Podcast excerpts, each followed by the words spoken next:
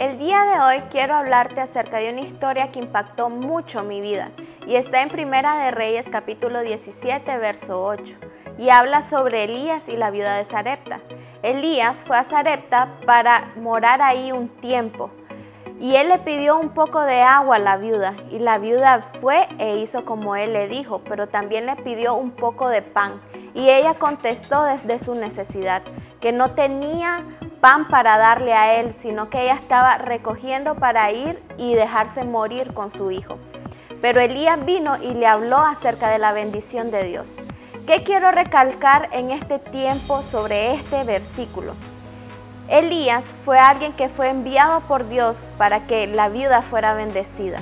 La viuda desde su necesidad contestaba a Elías pero ella dijo, me voy a dejar morir con su hijo. Quizás ella pensaba que no había un milagro que pudiera ocurrir para su vida, pero Elías fue ese instrumento para que el milagro llegara a su casa.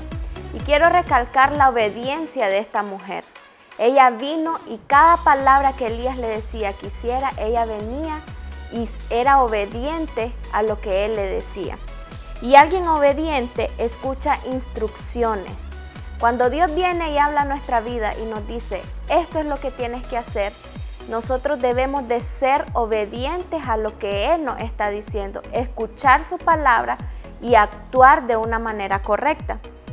Cuando eres obediente, te vuelves alguien confiable. Esa viuda fue el instrumento que Dios usó para que Elías tuviera alimento durante el tiempo que estuvo en Sarepta. Cuando nos volvemos alguien confiable para Dios, somos alguien que nos volvemos el instrumento para hacer su voluntad, para llevar la bendición a los lugares que Él nos envíe. Y ella actuó sin importar cuál era su necesidad. Ella dejó a un lado lo que ella necesitaba y ella se volvió el instrumento de bendición para Elías. Y Dios vino y envió la bendición para la vida de esta mujer a través del profeta Elías.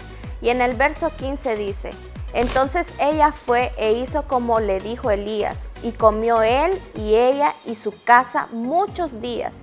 Y la harina de la tinaja no escaseó, ni el aceite de la vasija menguó, conforme a la palabra que Jehová había dicho por Elías. Cuando nosotros somos obedientes, Dios nos va a enviar bendición en abundancia.